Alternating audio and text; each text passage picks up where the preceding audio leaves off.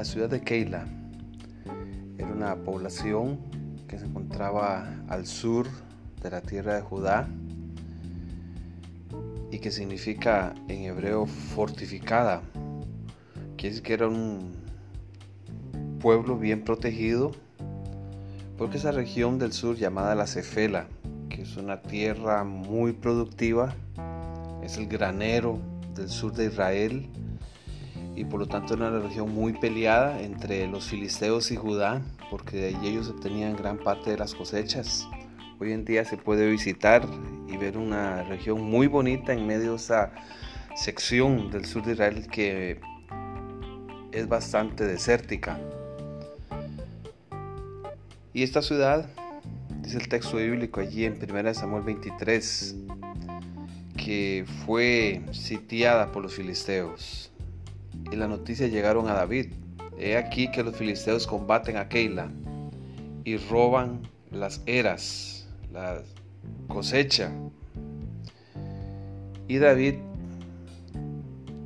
como un hombre sencillo, un hombre de Dios, en medio de sus luchas, persecuciones, él siempre confió en Dios y consultó a Jehová diciendo, iré a atacar a estos filisteos y Jehová le respondió a David, ve, ataca a los filisteos y libra a Keila.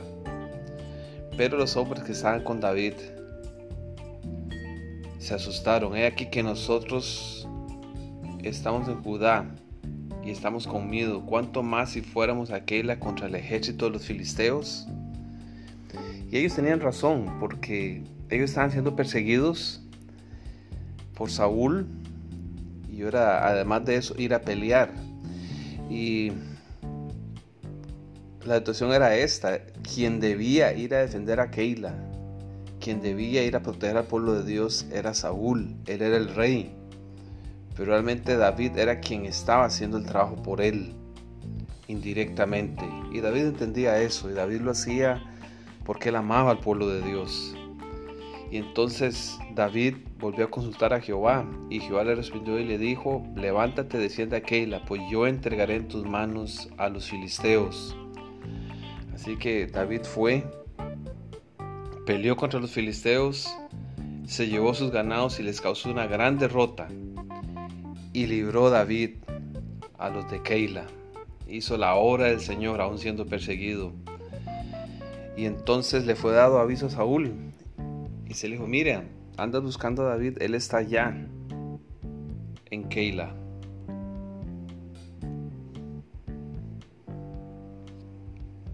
Y Saúl pensó, este es el momento que he esperado, Dios lo ha entregado en mi mano.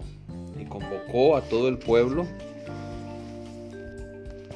que estaba con él para ir a batalla, descender a Keila y poner sitio a David y a sus hombres. Mas entendiendo David que Saúl ideaba el mal contra él.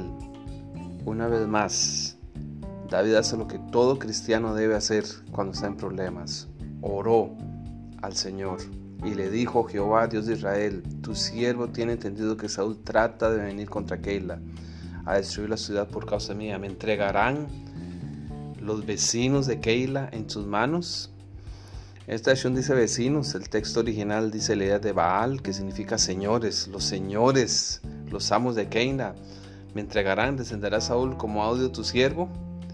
Y Jehová le dijo, sí descenderá.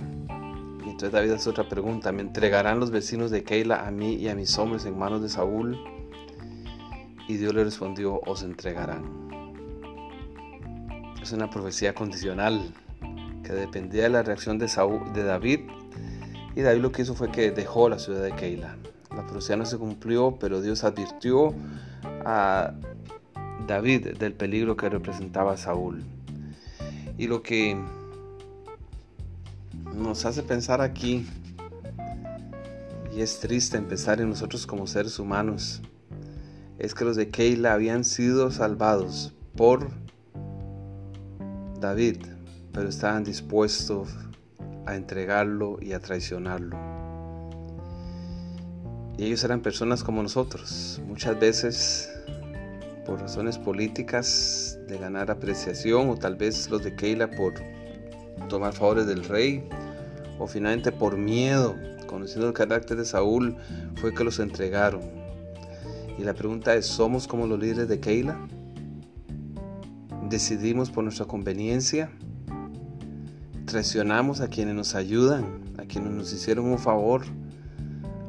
Y aunque no lo hayan hecho, somos desleales a nuestros principios y a lo que sabemos que es incorrecto de hacer. Dejamos a las personas que necesitan nuestra ayuda a un lado.